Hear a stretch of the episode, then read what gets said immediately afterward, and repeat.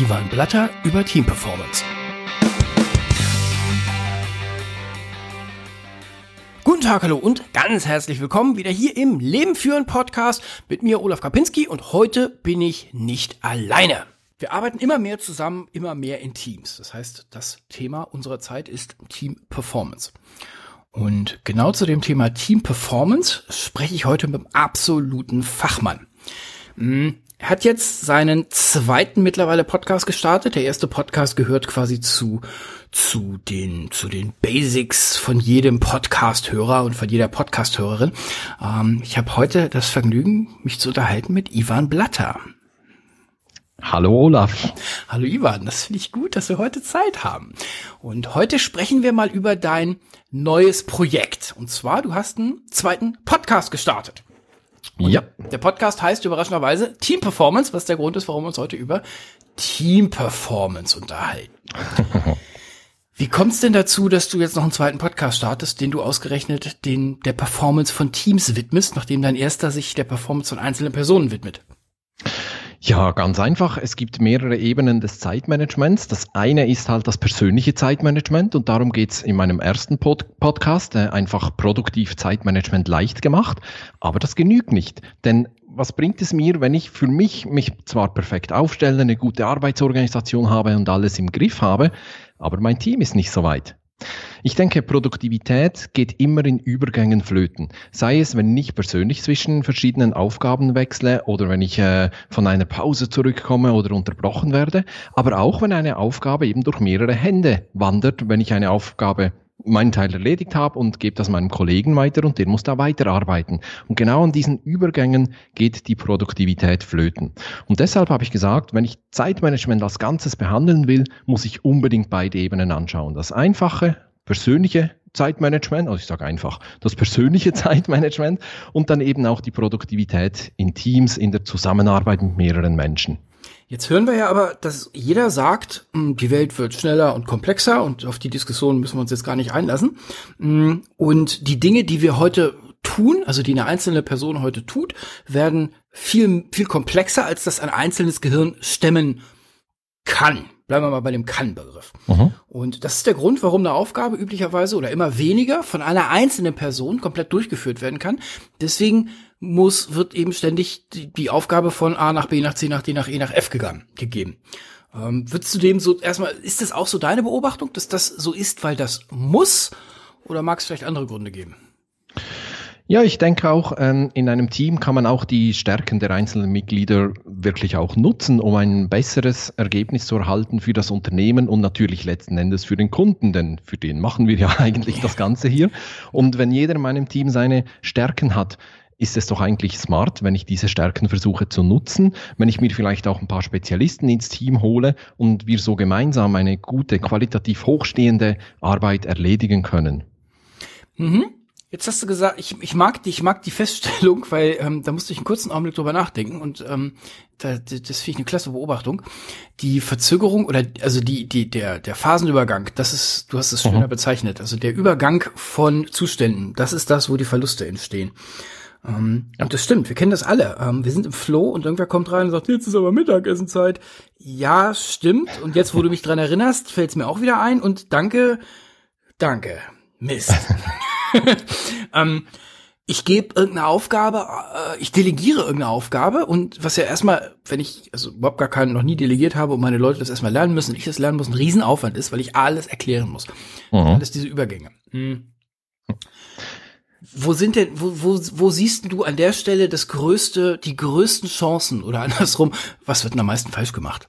Gerade bei diesem Übergang von Informationen oder von, von, von Aufgaben von Person A an Person B.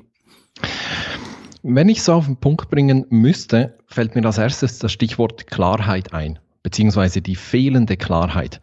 Irgendwas wird gemacht und dann wird das irgendwo gespeichert. Man sagt dem Kollegen vielleicht noch, ähm, ja, jetzt bist du dran oder so. Aber der Kollege versteht vielleicht etwas ganz anderes. Also häufig wird Produktivität verloren, weil wir einfach nicht glasklar miteinander kommunizieren oder gar nicht miteinander kommunizieren. Und gerade bei der Delegation ist ja das so ein Klassiker.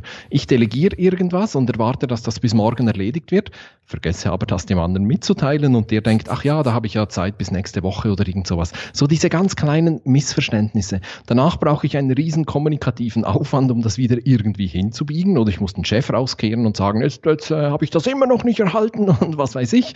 Ähm, und da geht einfach unglaublich viel verloren. Also diese offene klare, transparente Kommunikation, das ist vermutlich so der, der, der Hauptstolperstein, den man überhaupt machen kann. Und gerade wenn es um Teamperformance, Teamproduktivität geht, dann ist man auch sehr nahe bei der Kommunikation, weil das meiste kann man über eine gute Kommunikation schon lösen.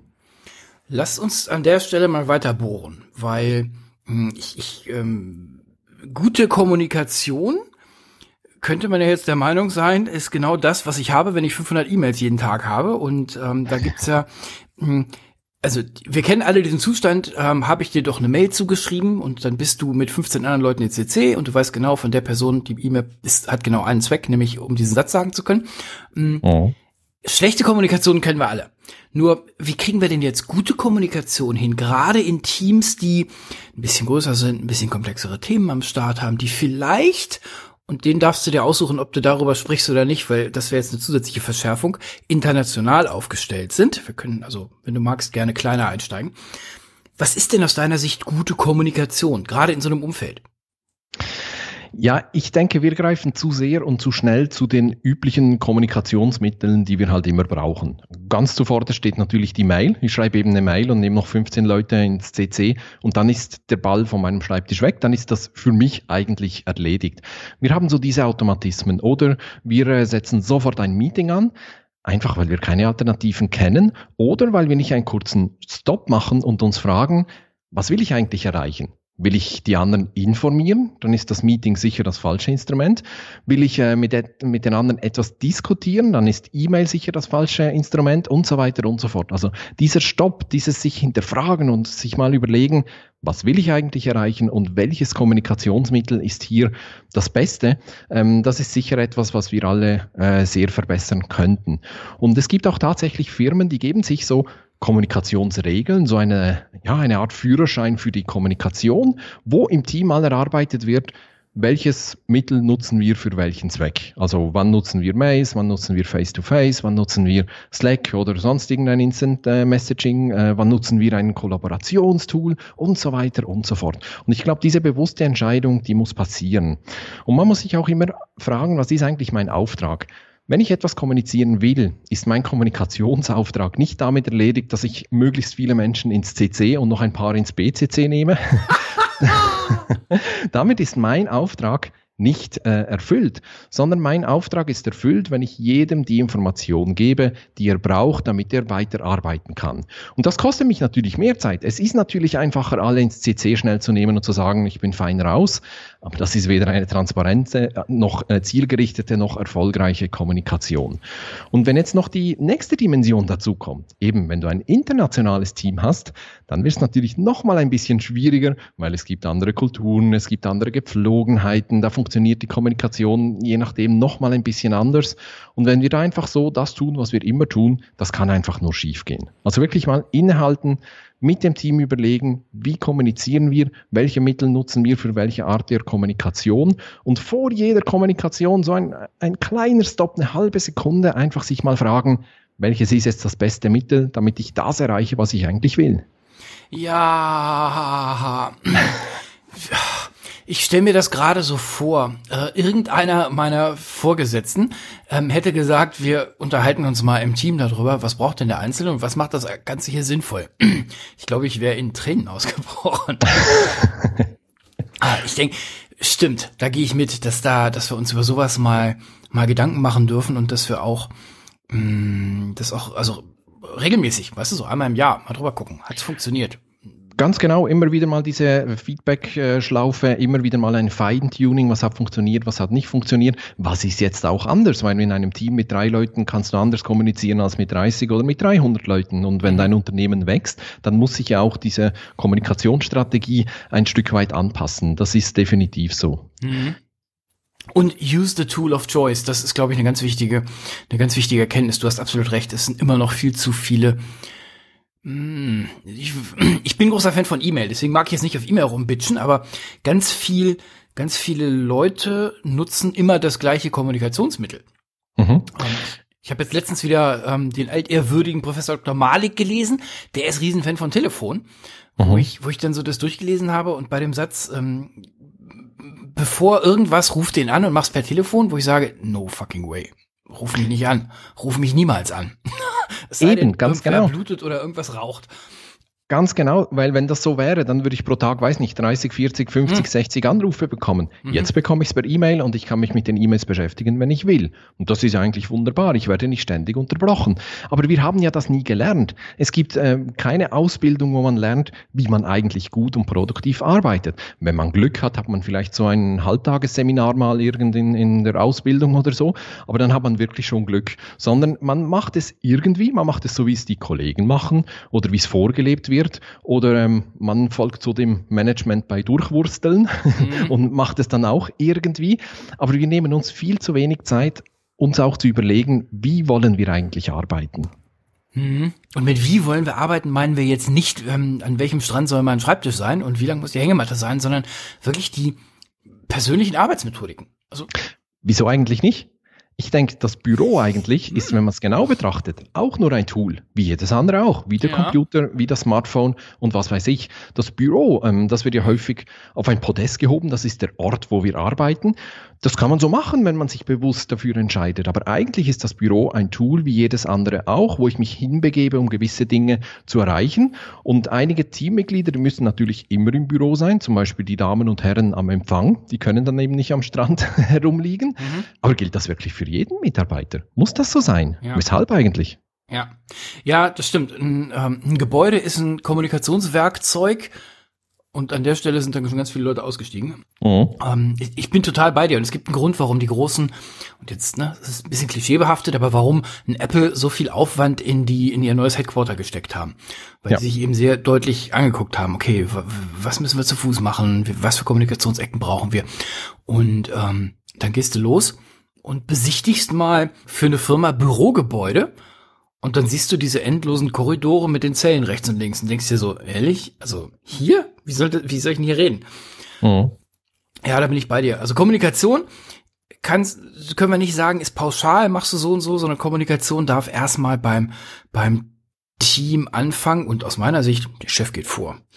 Da lasse ich keinen vom Haken zu sagen, die Kultur hier in der Firma ist ja doof. Wir sind halt so. Nein. Oh. Da müssen wir, da dürfen wir, da dürfen wir, glaube ich, alle ran. Jetzt sind wir so ein bisschen, haben wir das eine Ding nur so ein bisschen angeditscht. Und zwar, wenn es um Kommunikation geht, dann sind wir ja gerade in größeren Unternehmen ganz schnell in Meetings. Oh ja. Und ähm, jetzt ist ja Meetings, sagen wir mal so, so irgendwie jedermanns Feind. Also ich höre wenig Leute, die sagen, oh, ich darf wieder in ein Meeting. Haha. ähm, die, das ist ja eher andersrum. Hm. Wo klemmt denn da aus deiner Sicht die Säge? Also zum einen, warum haben wir so viele davon? Und zum anderen, warum, warum, also, warum sind die so schlecht gelitten? Ich glaube, weil es einfach sehr viele auch sehr schlechte Meetings gibt. Auch hier wiederum gibt es kaum Regeln, wie wir eigentlich Meetings machen wollen. Wenn es hochkommt, sind vielleicht die Laptops verboten im Meeting. Ähm, das ist aber so das, was man vielleicht nochmal antrifft. Aber ähm, auch wieder hier, was ist eigentlich das Ziel meines Meetings, das ich hier einberufe? Was will ich da rausholen? Und am Ende auch, ähm, was haben wir jetzt eigentlich ausgemacht? Also wer macht was bis wann und so weiter und so fort. Also es gibt unglaublich viele sehr ineffiziente Meetings und es gibt einfach auch viel zu viele Meetings. Man muss sich auch fragen, wozu brauchen wir eigentlich ein Meeting und gäbe es nicht auch andere Formen, äh, wie man das, was man mit dem Meeting erreichen will und die vielleicht effizienter oder effektiver wären oder vielleicht auch asynchron. Ich mache ein Beispiel, die sehr beliebten Status-Meetings oder Informationsmeetings, wo dann jeder Reihe herum erzählt, was er gerade macht. Mhm. Das mag inhaltlich unter Umständen wichtig sein, aber ich halte das für den falschen Weg, dass dann alle zur selben Zeit und gleich lange da sitzen müssen und sich äh, alles anhören müssen, denn nicht jeder braucht jede Information. Mhm. Da gibt es doch heutzutage viel bessere äh, Mittel und sei es nur ein internes Wiki oder irgendein ein Tool, wo man Ziele abbilden kann oder weiß der Geier was. Sowas, also ein Meeting ist nicht einfach ein Allerheilsmittel. Wenn man nicht weiter weiß, machen wir mal ein Meeting, sondern auch ein Meeting muss natürlich ein Ziel haben und sollte dann auch effizient geführt sein, damit man dieses Ziel da erreicht. Ja, was dann, daraus ergeben sich ja gleich ganz viele Sachen. Also das eine, äh, mhm. du, musst, du musst wissen, wofür musst du, also was muss dieses Meeting erreicht haben am Ende? Ja. Wenn du das nicht klar hast, dann mach's Meeting nicht. Mhm. Genau. Und, und da gibt's aus meiner Sicht nur ganz wenig Ausnahmen. Ähm, und äh, dann, was ist das? Also, wann haben wir es erreicht? Wann sind wir denn wirklich fertig? Und dann führe ich als Einlader strikt dadurch. Ja. Und vor allem vergiss die Kosten eines Meetings nicht. Danke. Wenn du, genau, wenn du jetzt ein einstündiges Meeting mit zehn Leuten hast, dann kostet das nicht nur einfach eine Stunde, sondern das kostet zehnmal eine Stunde, pro Teilnehmer eine Stunde. Und jetzt nimm mal den durchschnittlichen äh, Stundenansatz von diesen äh, Mitarbeitern und dann hast du in Euro ausgedrückt, was dich dieses Meeting kostet. Und manchmal wirst du sagen, ja, das ist die Investition wert. Solche Meetings gibt's. Also ich, ich bin kein Meeting-Basher oder so oder Hasser, ähm, aber häufig muss man dann sagen, okay, jetzt investiere ich hier tausende Euros für welches Ergebnis ist ja. es das wirklich wert? Ja. Und was hat dann auch schlussendlich, darf man ja nie vergessen, mein Kunde davon? Was hat der davon? Mhm. Und so eine Frage, das, das ist so ein bisschen, das kann als Geheimwaffe wirken, weil das, also bisher hatte ich noch nie jemanden, der die Frage präsent hatte, also diese, diese Geldfrage. Und ähm, ich, ich, das lässt sich für die Leute, die da ein bisschen was ändern wollen, wirklich als gutes Argument nutzen. Also ihr Lieben, mhm. ich war jetzt in so und so viel ähm, Meetings oder wir sitzen jetzt hier, wie du sagst, mit zehn Leuten, lässt sich einfach rechnen. Ähm, eine Stunde 150 Euro Tagessatz, ist das ganze Ding 2000 Euro wert, was wir hier machen? Mhm, so, und möglicherweise genau. kriegst du dann schon mal fragende Blicke, so, wovon redet der denn jetzt? Was, was für 1500 Euro? Hä? So, und ähm, das darfst, ich, ich empfehle das als Neuer auf jeden Fall zu machen, sofort. Hm, wenn du eine Führung übernimmst. Ähm, aber auch äh, jemand, der schon da ist und was ändern will, darf das gerne mal ausprobieren. Darf das gerne mal ausprobieren. Ich finde es auch eine Frechheit, wie wenig Barrieren es gibt für sowas. Also Barrieren im Sinne von, da darf Hinz und Kunz Hausi und Mausi im Exchange einladen und dann müssen die, dann wird angenommen, dass die da auftauchen. Mhm. Wo ich so denke, so, mm, nee, nee. Wenn du mich einlädst, darfst du mir erstmal erklären, warum ich da sein soll. Wäre so meine Sicht. Ganz genau, das ist wieder eine Kulturfrage, wieder eine äh, Kommunikationsfrage. Man kann ja auch sagen, okay, jeder darf zum Meeting einladen, aber jeder Eingeladen hat auch das Recht, einfach Nein zu sagen, ohne dass der das lange begründen muss. Das wäre natürlich ein Idealzustand. Man kann das machen aus Anstand und sagen, hey, dieses Meeting, ich glaube, da kann ich nichts zu beitragen, ich komme da nicht mit. Aber eigentlich müsste man die, die Beweislast etwas umdrehen, nämlich der, der eben zum Meeting einlädt, muss mich überzeugen, warum ich da hinkommen soll. Ja, das sehe ich ganz genauso, weil das, jetzt sind wir mal weg aus der, aus der Ecke. Viele Leute können das für, also aus der eigenen Kultur heraus für Schikane halten. Ähm, ich brauche den, weiß ich nicht, den, den Admin da hinten und jetzt muss ich dem noch erklären, warum. Ich bin doch kein Bildsteller. Mm, darum geht's mir nicht. Es hilft nee. unglaublich für Klarheit. Ich habe selber schon, also nicht schon, sondern oft die Einladung fertig gemacht, Leute eingeladen, runtergeschrieben, was wir erreichen wollten und eine halbe Stunde später das ganze Ding weggeschmissen, weil das Aufschreiben mir quasi meine Antwort gegeben hat. Eben, du musst ja nicht jeden Teilnehmer persönlich überzeugen, aber mach nur mal eine klare Agenda, mach nur ein klares Ziel, was wollen wir erreichen und dann wirst du schon viele abholen damit. Da musst du gar nicht mehr hausieren gehen, weil die Leute dann schon in der Einladung sehen, oh, das ist ein spannendes Meeting, das brauche ich für meine äh, Arbeit und dann werden die zusagen und sehr gerne kommen. Aber häufig bekommst du irgendeine so kryptische Einladung, weiß nicht so genau, worum es geht. Es gibt nicht mal eine Agenda. Unterlagen werden, wenn es hochkommt, eine Stunde vorher verschickt. Das heißt, du kannst dich nicht vorbereiten und so weiter und so fort. Ja, dass du dann keine Lust hast, ins Meeting zu gehen, ist ja eigentlich auch irgendwo verständlich. Exakt. Und üblicherweise ist es ja dann auch so, dass du eine Stunde später, also das Ding hat sich, ist ja komplett belanglos gewesen. Keine ja. Aktion, also du hast keine Hausaufgaben mitgenommen. Wenn du welche gemacht, wenn du welche bekommen hast, dann ist es egal, ob du sie tust oder nicht. Also diese, diese Beliebigkeit, die ich sehr oft wahrnehme in, ähm, in solchen Gesprächen. Also erst gehst du rein, weißt nicht warum, dann unterhältst du dich über Dinge, die du, wo du nicht weißt, worüber wir uns unterhalten. Ähm, und dann gehst du raus und denkst dir, ja, und das war's jetzt. Mm, ich glaube, das, das macht ganz viel von dem, von dem echt schlechten Laune in Meetings. Jetzt aber mal die Frage aus deiner Sicht. Das ist ja jetzt so. Also wir können es ja beobachten. Mhm. Ja. Wenn wir jetzt mal unter uns sind, ich meine, das sind ja nur wir beide, die uns unterhalten. Ähm, oh. Was wäre deine ehrliche Meinung? Wo klemmt denn da die Säge? Was ist denn der Antreiber für solche, für solche, ich möchte es jetzt nicht Meetings nennen, aber für, für, für solche Veranstaltungen vorher nicht drüber nachgedacht, im Meeting nichts Produktives passiert und hinterher belanglos. Ich glaube, das hat etwas auch mit einem Statussymbol zu tun und mit dem verzweifelten Versuch äh, zu zeigen, ich mache was. Ich äh, signalisiere meinem Chef, den Teilnehmern und so weiter, ich mache was, ich habe ja hier ein Meeting einberufen, ich bin dran. Ist jetzt wirklich sehr überspitzt, ich weiß, und auch ein bisschen böse. Ich Aber ich. nee, im Ernst, leider finde ich das nicht. Ja, es, es gibt ja viele so, so Statussymbolen, so kleine Klammerbemerkung. Dasselbe ist zum Beispiel beim Schreibtisch. Ich bin ja ein, ähm, ein bekennender Lehrtischler. Ich habe möglichst wenig Dinge auf meinem Tisch. Aber früher in Angestelltenverhältnissen wurde ich darauf angesprochen und da wurde gesagt, hast du eigentlich nichts zu tun? Dein Schreibtisch ist so leer. Uh, und ehrlich? Ich wusste, ja, ja, ich wusste auch von anderen, die waren eigentlich auch Lehrtischler gewesen, aber die haben bewusst ein paar Stapel rumliegen lassen, um zu zeigen, ich bin wichtig, ich bin beschäftigt. Und es könnte ja sein, dass bei den Meetings das manchmal auch so ist, einfach nur als, als Statussymbol. Aber was da verloren geht, was wir hier ja schildern, das ist eigentlich so aus unserer persönlichen Erfahrung. Aber es gibt ja natürlich auch ähm, Untersuchungen dazu. Eine sehr schöne zum Beispiel von der äh, ACAD Hochschule in Leipzig, die hat gezeigt, dass 40 Prozent der beschlossenen Aufgaben in Meetings unerledigt bleiben. 40 Prozent. Die Hälfte. Boah.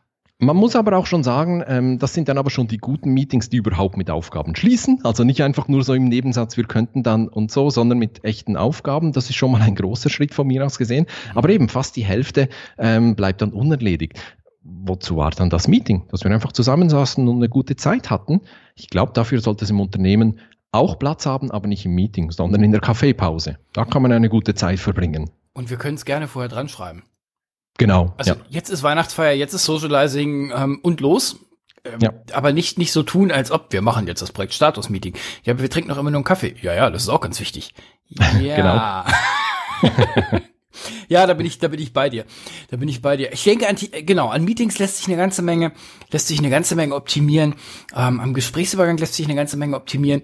Was für, in welcher, oder kannst du einen Bereich oder eine Branche nennen, ähm, wo du sagst, da funktioniert Team Performance an sich schon mal gut oder mindestens die sind auf dem Weg.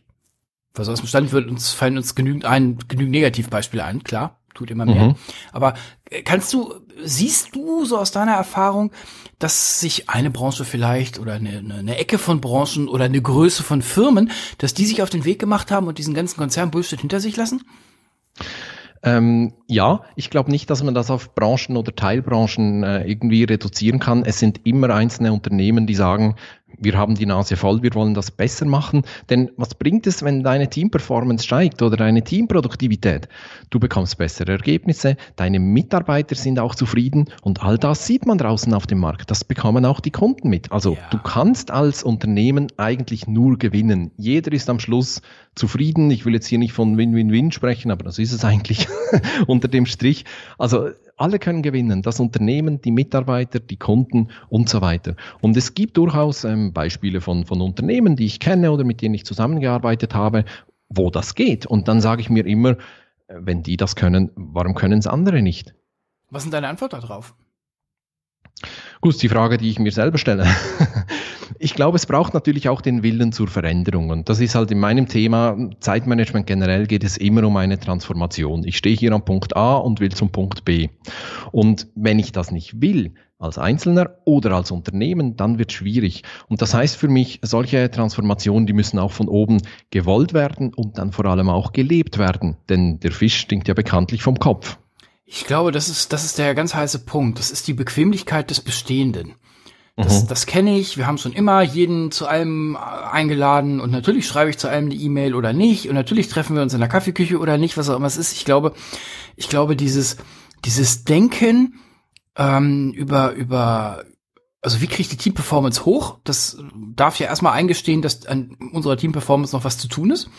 Mhm. mhm. Und dann darf ich neue Dinge machen. So eben nicht reflexartig die halbe Mannschaft einladen, was ich mhm. bisher immer gemacht habe. Ähm, ich glaube, das ist ein, das ist in der Tat so ein, so ein, so ein, so ein Change ist schwer Thema. Ähm, so nennt es Bernd Gerob letztens. Change ist anstrengend. Das ist, das ist definitiv so. Ich kenne sogar ein Unternehmen aus der äh, Vermögensverwaltung. Ähm, der Geschäftsführer dort, der ist ein großer Anhänger des Feng Shui. Yep. Und der ähm, äh, wechselt einmal pro Jahr den Arbeitsplatz und zwar von jedem Mitarbeiter. Das uh. heißt, in diesem Jahr bist du im Büro 117 mit der Kollegin A. Nächstes Jahr bist du im Büro 318 mit dem Kollegen B aus einer völlig anderen Abteilung. Einfach weil er will, dass die Leute auch dynamisch sind, dass die Leute mit anderen Leuten sprechen und nicht immer nur mit demselben äh, gegenüber und so weiter und so fort. Lustig. Ist ein Extremfall, ist auch eine Herausforderung für die Mitarbeiter, weil viele wollen das gar nicht. Die wollen ihr Büro haben, die wollen das Bild von ihrer Katze und der Frau und den Kindern aufstellen und das ist auch alles okay. Aber für die ist das eine große Herausforderung, da ständig oder jährlich wechseln zu müssen. Ja, das glaube ich auch. Jetzt sind wir nämlich bei so einem Punkt angelangt, den, den ich mir immer frage, den ich mich immer frage, wenn ich so diese ganzen Buzzwords höre. Wir müssen alle agil sein, wir können alle bald vom Strand arbeiten, wir werden sowieso alle selbstständig und ähm, Fabriken haben ausgedient, die sitzen alle in China und da, da, da. Dann denke ich so, ja, ich ähm, weiß es nicht. Ist oh. jeder Mitarbeiter ist wirklich jeder Mitarbeiter so heiß drauf, völlig selbstständig zu arbeiten, ständig einen anderen Nachbarn zu haben gegenüber, äh, morgens nicht zu wissen, welchen Schreibtisch man benutzen darf. Was ist denn da so deine, deine Be Be ähm, Beobachtung? Gerade so in dem Bereich, es gibt ja einen gewissen Wohlfühlfaktor, ne? Ich habe da mhm. den Kaktus stehen, der da schon immer stand. Ja. Das ist definitiv nicht jeder Mitarbeiter. Wir Menschen sind viel zu komplex und viel zu unterschiedlich, als dass man da alle äh, über einen, wie heißt das, über einen Kamm scheren kann. Ähm, sondern äh, die einen lieben das, für die anderen ist es einfach nur Stress pur. Und dann muss man sich auch wieder fragen, was will ich erreichen? Äh, was ist das Ziel dahinter? Was kostet mich das auch an unzufriedenen Mitarbeitern oder Mitarbeitern, die mit dieser Situation nicht umgehen können? Das kann ja dann hingehen bis, bis zur Kündigung, also dass mhm. die einfach das Unternehmen verlassen und so weiter und so fort. Und da muss ich abwägen, was ist mir wichtiger? Also vielleicht will ich auch nur ein Unternehmen mit, äh, mit, mit Angestellten, die dieses ähm, Unternehmer-Mindset auch haben. Vielleicht will ich das, dann kann ich solche Dinge natürlich leichter machen. Aber ähm, man muss natürlich die Mitarbeiter auch immer da abholen, wo sie jetzt sind und sie vor allem auch ernst nehmen und nicht einfach nur aus irgendeiner Laune irgend sowas durchboxen. Wenn es aber gelingt, denen auch den Mehrwert zu zeigen, der, den Vorteil für sie selber, dann kann man viele schon auch abholen.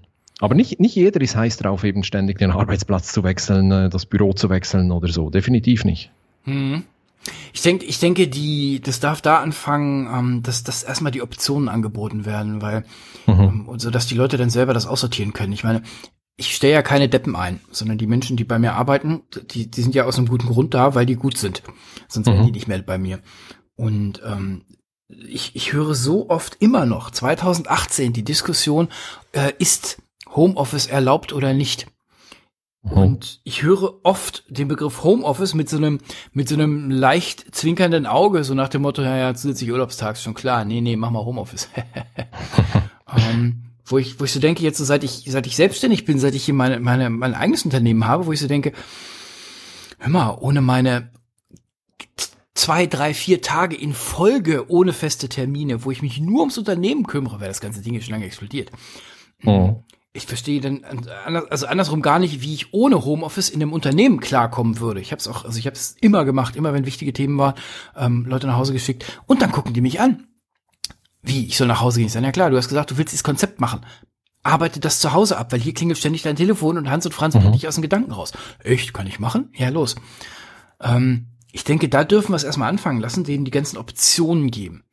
Ja, aber als Optionen, also es darf ja auch niemand gezwungen werden, äh, immer im Homeoffice zu arbeiten, weil das kann auch nicht jeder. Der hat ja. vielleicht auch Kinder zu Hause oder äh, der Hund, der ständig äh, reinkommt und dich ablenkt oder, oder so. Also auch Homeoffice ist nicht für jeden gemacht. Es gibt auch Menschen, die wollen das ganz bewusst nicht. Mhm. Die wollen diese Trennung von Arbeit und, und Privatleben.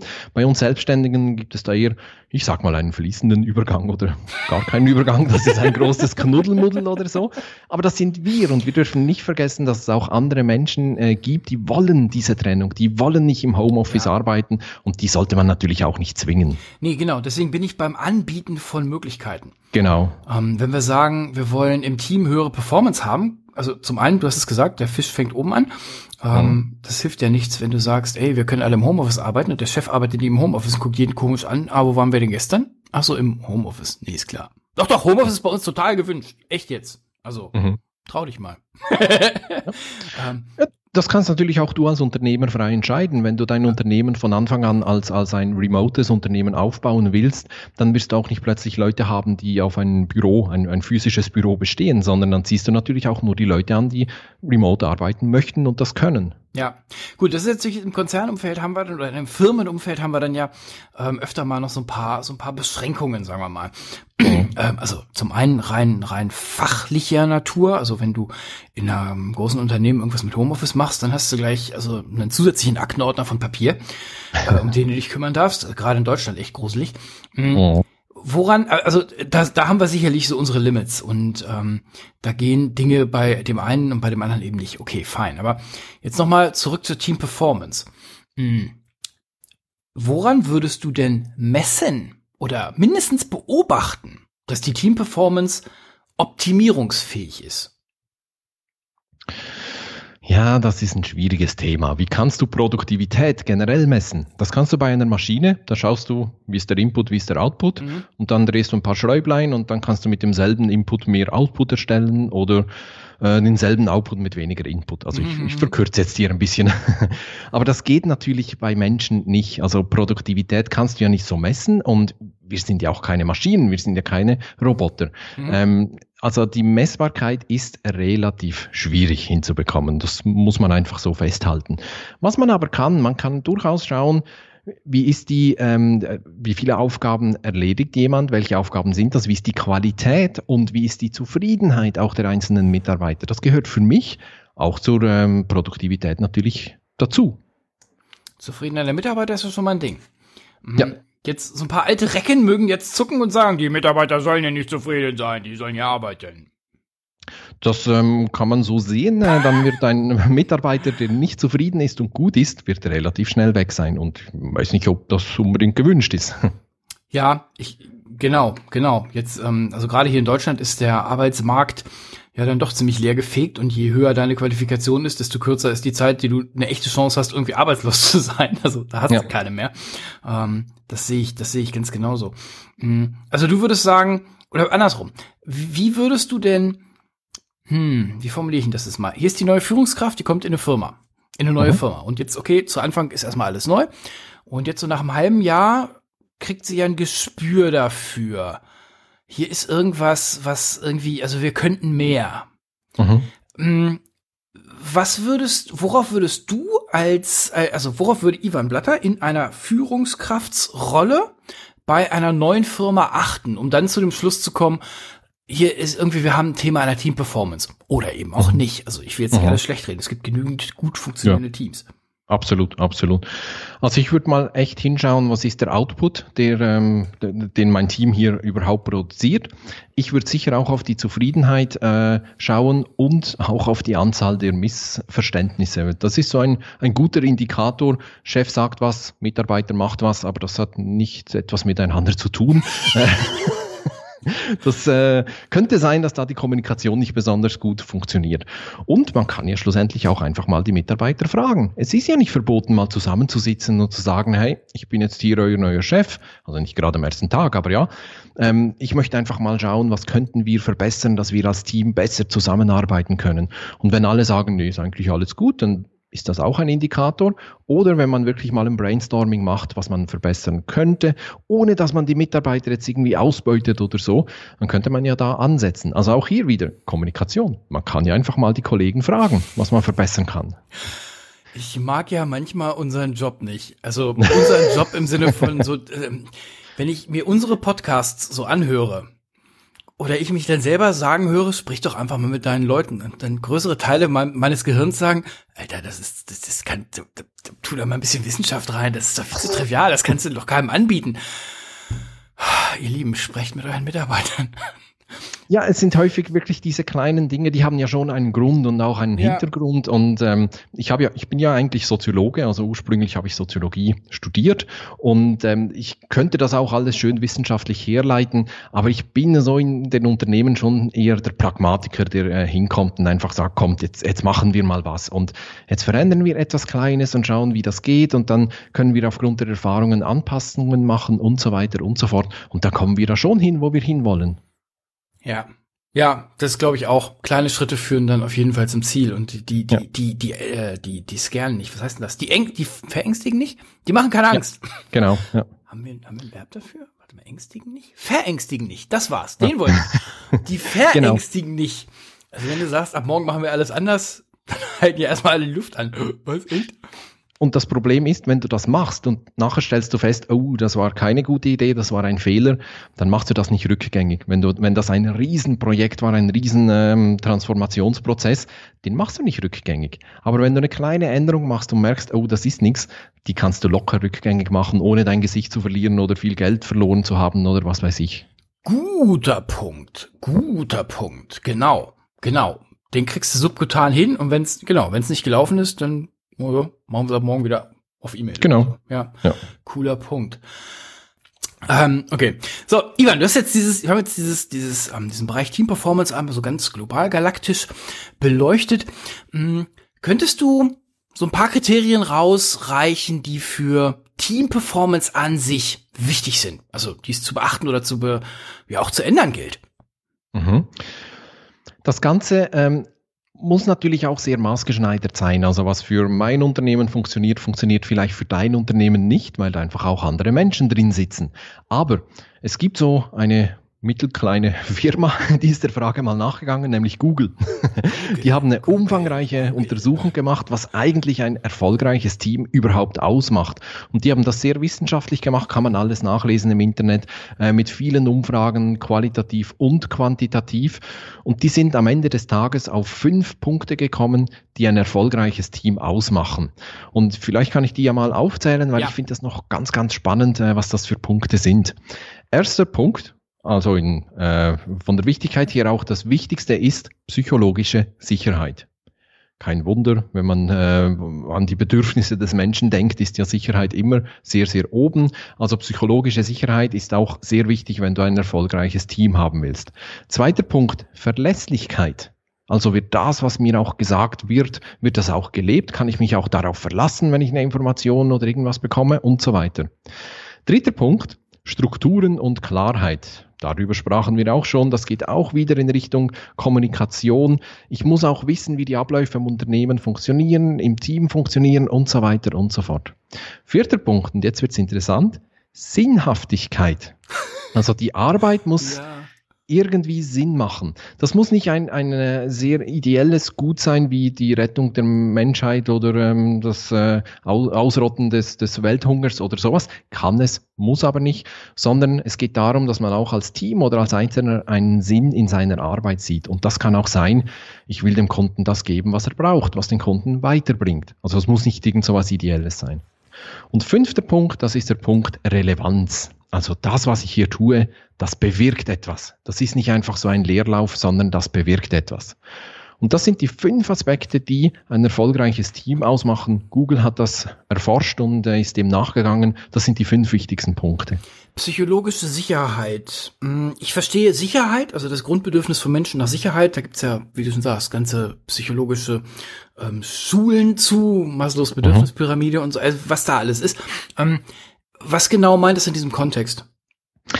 Das meint auch, dass du dich als Teammitglied äh, sicher fühlen kannst, auch mal ein gewisses Risiko einzugehen oder auch mal einen Fehler zuzugeben und du weißt, da kommt nicht der Chef und sagt, ja, das geht ja hier gar nicht und äh, hier ist eine Abmahnung und was weiß ich, sondern du weißt, dass das auch, äh, dass du dich sicher fühlen kannst. Ah, also wir sind gar nicht mal dabei, dass ich weiß, dass ich ähm, Ende des Monats einen Gehaltscheck bekomme, sondern auch, auch diese Dinge innerhalb des Rahmens. Also ich kenne die Spielregeln und wenn ich mich innerhalb der ja. Spielregeln bewege, bin ich safe.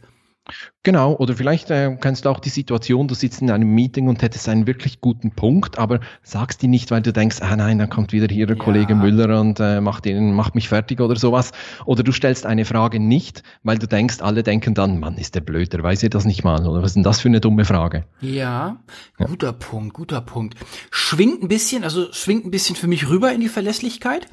Mhm. mhm weil gerade natürlich klar Verlässlichkeit, ne? Also wenn mir, wenn ich, weiß ich nicht, ich brauche einen Vertrag, wo drin steht, ich kriege jeden Monat das gleiche Geld. Ich brauche ähm, irgendwie eine Idee, also ich brauche einen Rahmen drumherum. Ich brauche einen Chef, der mir sagt, da geht's lang und dann meint er das morgen und übermorgen auch noch so ähm, und nicht irgendwie so so heute so und morgen so.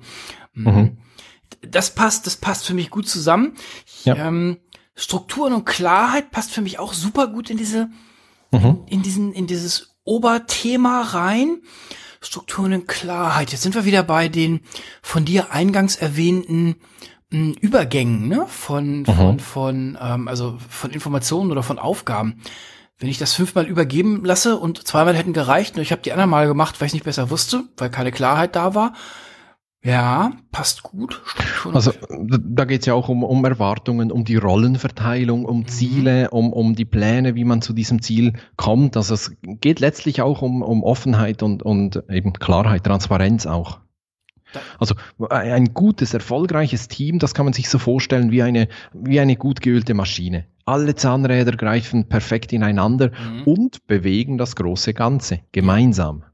Da ist Verantwortung mit bei, oder? Also Strukturen heißt ja für Absolut. mich. Absolut. Okay, Verantwortung. Also ich weiß, wenn wir uns über, weiß nicht, ich denke dir ein Thema aus, hier für uns ähm, Einzelselbstständige in Europa gerade das, das, das neue heiße Damoklesschwert, was über uns allen bimmelt, ist die, äh, diese Datenschutzgrundverordnung.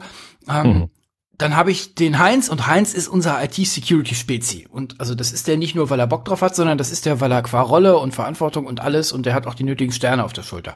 Mhm. Und der übernimmt diese Posten auch. Der sagt nicht, ja, nee, sondern das ist okay, das passt alles in Struktur und Klarheit. Das gefällt mir gut. So mhm. Sinnhaftigkeit, klar, was ist, was tun wir hier eigentlich?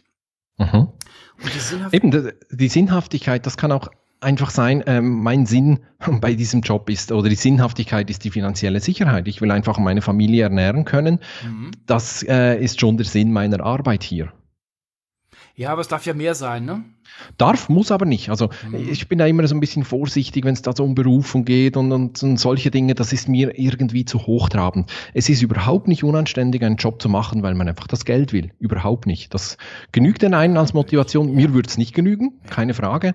Aber das bin ich. Mir genügt es nicht. Jemand anderem mag das schon genügen. Und äh, Sinnhaftigkeit kann auch verstanden werden als Berufung. Das, was ich hier mache, ist meine Berufung oder Selbstentfaltung und so weiter und so fort. Das ist aber hoch individuell. Wichtig ist, dass jedes Team eben diese Sinnhaftigkeit, die persönliche Sinnhaftigkeit seiner Arbeit kennt und erkennt.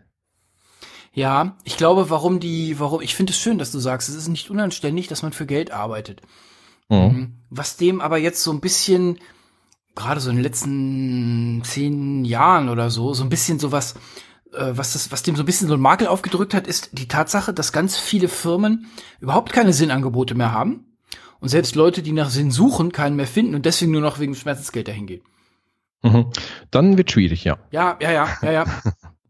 Ja, Sinnhaftigkeit, genau, im Großen und im Kleinen. Und ich bin da auch bei dir. Es muss nicht jeder irgendwie rausgehen und sagen, ja, ich lasse mir den Namen meiner Firma aufs Gesicht tätowieren. Mhm. Also, so, so, also das sollte mal ein bisschen, ein bisschen entspannter sein. Und Relevanz. Mhm. Das heißt, ich darf eine, es darf ich darf einen Unterschied machen, ne? Also wenn ich, es muss einen Unterschied geben zwischen, wenn ich es gemacht habe und wenn ich es nicht gemacht habe. Ganz genau, ganz genau. Und das ist ja to so toll äh, bei Kindern, wenn die irgendwie beim Kochen mithelfen können und äh, die dürfen da mal ein Gläschen äh, Olivenöl in die Pfanne kippen, dann sind die total happy und am Schluss wissen sie, da habe ich mitgekocht. Das war ein Beitrag von mir. Und genau ja. genau darum geht es, um diese, um diese Relevanz. Auch hier wieder, es muss nicht ein Beitrag zur Verbesserung des Zustandes der Welt sein oder sowas. Einfach eben, ich mache was und es bewirkt etwas. Ja. Ich, ich kau da deswegen drauf rum, weil mir aus dem Stand eine ganze Menge Abteilungen einfallen und auch äh, vielleicht sogar ganze Firmen einfallen, wo ich über so einzelne Punkte echt lange drüber nachdenken müsste, ob die, wie sich die vermitteln lassen. Ähm, mhm. Ja, das ist, das, das sind schöne Punkte. Die sind schön griffig. Die sind mhm. echt griffig. Und sie sind ja jetzt so schwer auch nicht irgendwie zu machen, ne? Also. Nee, und offenbar eben so die wichtigsten Punkte, äh, um, um ein Team erfolgreich zu machen oder zu führen. Ja. Ja. Und wenn man so, wenn ich so drauf schaue auf diese fünf Punkte, das hat alles etwas mit Kommunikation zu tun.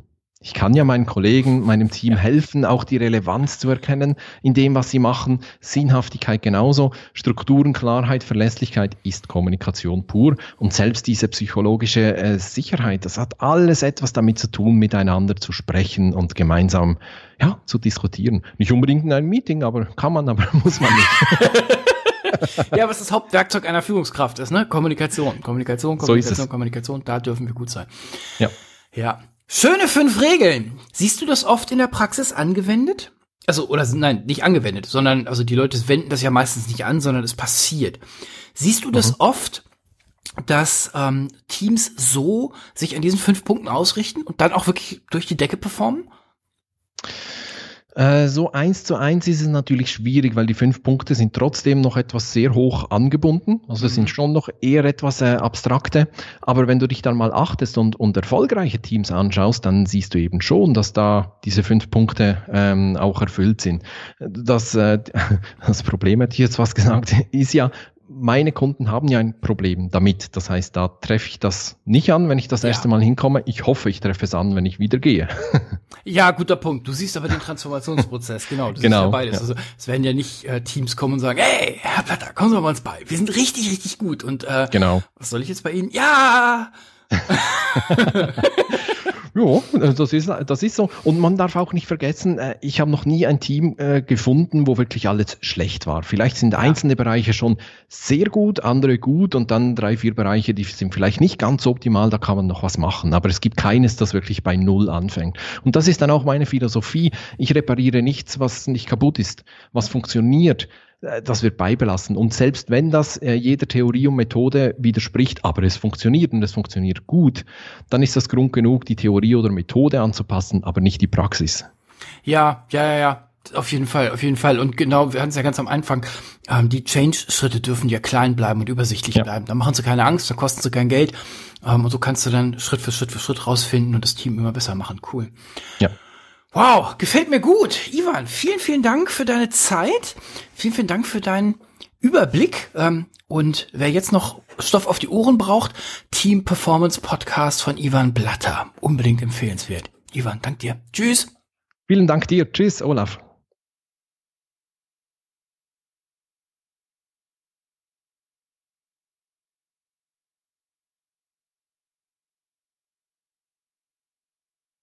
Jetzt, jetzt sind wir so bei diesem, jetzt haben wir einmal so dieses, dieses ganze Team-Performance-Ding so ein bisschen vom super, super High-Level ähm, beschrieben. Könntest du mh, mhm, kann ich? du kennst so diese Making-of-Szenen von Filmen, die Genau. oh Mann! Oh.